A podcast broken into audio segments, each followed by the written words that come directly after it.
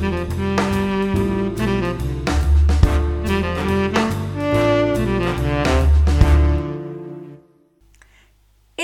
bonjour tout le monde. Eh bien aujourd'hui c'est moi, Sabine, qui va vous parler. Alors l'autre jour je vous ai parlé des maladies ou du mal à dit. Eh bien aujourd'hui je vais vous parler du respect. Le respect envers soi-même, mais aussi le respect envers la nature, l'environnement envers les autres. Nous avons tous un rôle à jouer et nous devons tous, chaque être humain sur Terre, respecter la nature, l'environnement dans lequel nous vivons, respecter les autres, leurs choix, leur façon d'être ou leurs idées, mais aussi nous respecter nous. Claude et moi-même avons beaucoup voyagé à travers le monde. Et tous ces voyages nous ont amenés du nord au sud, de l'est à l'ouest en passant par la Laponie, le Guatemala, l'Afrique du Sud, l'Australie avec sa merveilleuse barrière de corail, Hawaï, les États-Unis, l'Europe, etc. Eh bien, tous ces voyages ont été très riches d'enseignements. Partir à la rencontre d'hommes et de femmes, mais aussi d'autres civilisations avec d'autres cultures. Eh bien, tout ceci m'a permis d'élargir ma façon de voir, de voir la vie, et de ne plus exprimer de jugement trop rapide. En fait, un vieil adage améridien dit Si tu n'as pas chaussé ses mocassins, ne juge pas ton voisin. Eh bien, durant toutes ces années et durant tous ces voyages, j'ai appris énormément de choses. Et j'ai pu découvrir des endroits merveilleux sur cette terre. Mais je me suis aussi rendu compte à quelle vitesse vertigineuse l'homme était capable de détruire tout cela. La terre est capable de nous donner des aliments magnifiques, de la nourriture à profusion, regorgeant de vitamines, de minéraux ou même d'oligo-éléments. Et en fait, on se rend compte que tous ces aliments qu'on achète en magasin ou même au marché sont irradiés, pleins de pesticides et n'ont plus aucune valeur énergétique. Eh bien pourquoi? Ben, à, cause de toutes ces cultures intensives, ces pesticides, et qu'il faut toujours produire plus et plus et encore plus. Tout ça pourquoi? Eh bien tout simplement pour du profit. Et on se rend compte en fait qu'on mange pour remplir son estomac, pour une satiété estomacale, mais en fait on ne se nourrit plus correctement. En fait, les aliments que nous achetons, ce sont des aliments morts. Ils n'ont plus aucune valeur. Alors comment voulez-vous être en pleine forme, avoir de la vitalité si vous vous nourrissez d'aliments morts que ensuite vous allez réchauffer dans un four à micro-ondes? Mais bon, ça c'est encore un autre sujet. Alors tous ces produits, au lieu de favoriser une bonne croissance harmonieuse de l'organisme, engendrent de nombreuses maladies et dégénérescences. Je vous rappelle ici qu'au début du siècle, un homme illustre, que je n'ai malheureusement pas eu l'occasion de rencontrer, mais qui m'a suivi toute mon enfance, car on en parlait beaucoup à la maison, et surtout dans ma famille, car je suis en fait originaire d'Alsace et qu'on habitait pas loin de, de, ce personnage.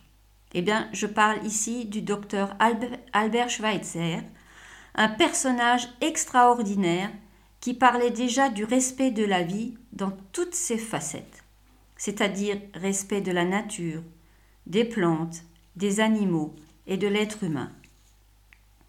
La santé passe par l'assiette, c'est la base. L'alimentation déséquilibrée à base de sucre, de trop de graisse saturée, va entraîner à la longue des maladies. Eh bien, tout comme Hippocrate au XVe siècle disait que ton aliment soit ton médicament. Mais nous vivons dans un monde où les impératifs économiques sont prioritaires et la valeur humaine n'a plus sa place, malheureusement.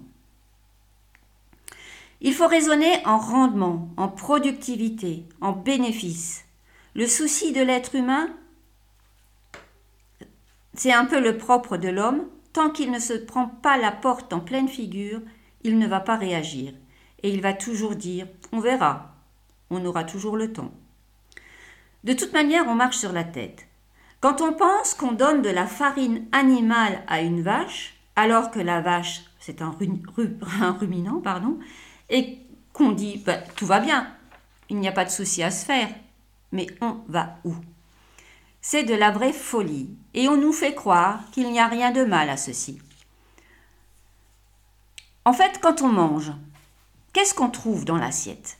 Eh bien, on va trouver de la salade, des légumes, du poisson, bah, de la viande pour ceux qui mangent de la viande, des fruits, du fromage, etc. Mais en finalité, on mange des pesticides, des engrais chimiques, des herbicides, des antibiotiques, des métaux lourds. Et j'en arrête là car la liste est longue. Alors, bon appétit tout le monde. Alors, je ne veux pas être défaitiste, mais il est temps de réaliser qu'on ne peut plus continuer ainsi. Il est temps de changer, car là, on va se prendre le mur. Il faut changer notre manière de penser, d'agir, changer nos habitudes de tous les jours et être responsable. Sortir un peu de notre zone de confort, qui peut-être au début peut paraître un peu contraignante, mais c'est que pour un mieux, pour aller mieux par après. Donc, euh, au début, je vous disais que nous devons respecter la nature, mais nous devons déjà commencer à nous respecter nous-mêmes. Après tout, nous, amenons bien notre voiture au garage pour faire les vidanges et les révisions. Alors pourquoi ne prenons-nous pas soin de notre véhicule, notre corps, qui est fait pour durer 120 ans? Mais malheureusement, avec nos mauvaises habitudes alimentaires, nous amenons notre espérance de vie à 80-90 ans malgré tous les progrès de la médecine. Mais souvent, nous arrivons à ces âges en étant alités, et en n'ayant plus toutes nos capacités physiques et psychiques. Le but, c'est de vivre le plus longtemps possible avec toutes nos capacités, c'est-à-dire vivre jusqu'au bout et non survivre. Dans le monde où l'on respire de l'air de plus en plus pollué, où l'on ne prend pas le temps de méditer, de faire des exercices, il est important de bien s'alimenter, et de bien choisir ces aliments dénués de tout pesticide et substances chimiques. C'est déjà un début de respect envers la nature et de veiller sur son environnement. Ensuite, se respecter, c'est aussi prendre du temps pour soi, se faire des massages, prendre des bains, mais aussi de la méditation. Là aussi, je pourrais faire un prochain podcast sur la méditation si vous le souhaitez. Mais c'est bien aussi d'utiliser l'énergie des, pierres. En fait, il est important de garder un bon équilibre entre le corps et l'esprit. Mais nous sommes malheureusement souvent confrontés aux énergies contraires qui s'affrontent entre le bien et le mal. Mais nous sommes libres de choisir le chemin que nous voulons prendre. Il y a cette loi du libre arbitre. Si nous voulons nous prendre le mur, eh bien c'est notre choix. Mais si nous avons décidé autrement, l'univers est généreux avec nous. Mais il faut être à l'écoute. Mais là aussi, malheureusement, nous ne voyons pas toujours tous les signes, car trop pris dans notre routine de tous les jours, boulot, dodo, métro. Donc, petite parenthèse, cette pandémie que nous subissons actuellement, c'est peut-être qu'un mal qui nous veut du bien. Là aussi, je n'irai pas plus loin à ce sujet aujourd'hui. C'est nous qui tenons le gouvernail de notre vie. C'est donc à nous de nous amener là où nous voulons. Une vie harmonieuse repose sur l'ordre et l'équilibre.